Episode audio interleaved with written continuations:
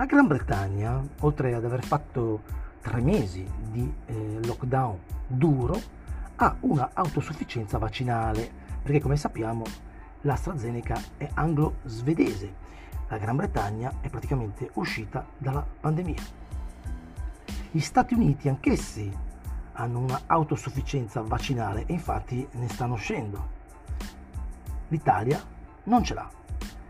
E proprio per questo che è inutile dare delle date di apertura. Io mi rivolgo ai miei amici simpaticissimi, Salvini, Meloni e sostenitori vari.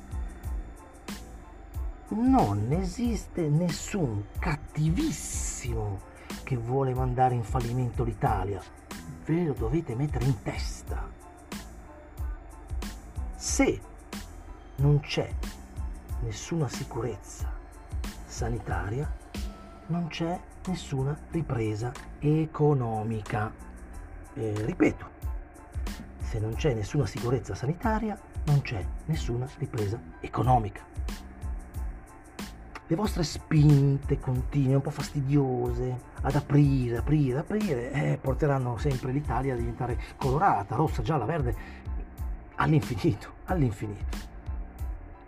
Vi ricordate quando la mamma vi diceva non toccare lì che ti bruci, oppure non attraversare la strada quando passano le macchine?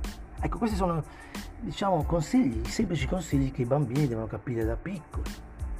Quelle formule matematiche che insegnano alla, in prima elementare. È tanto semplice, amici miei. Vi lascio con una mia poesia. Si riaprirà quando la pericolosità mai più ci sarà. Spero che abbiate capito.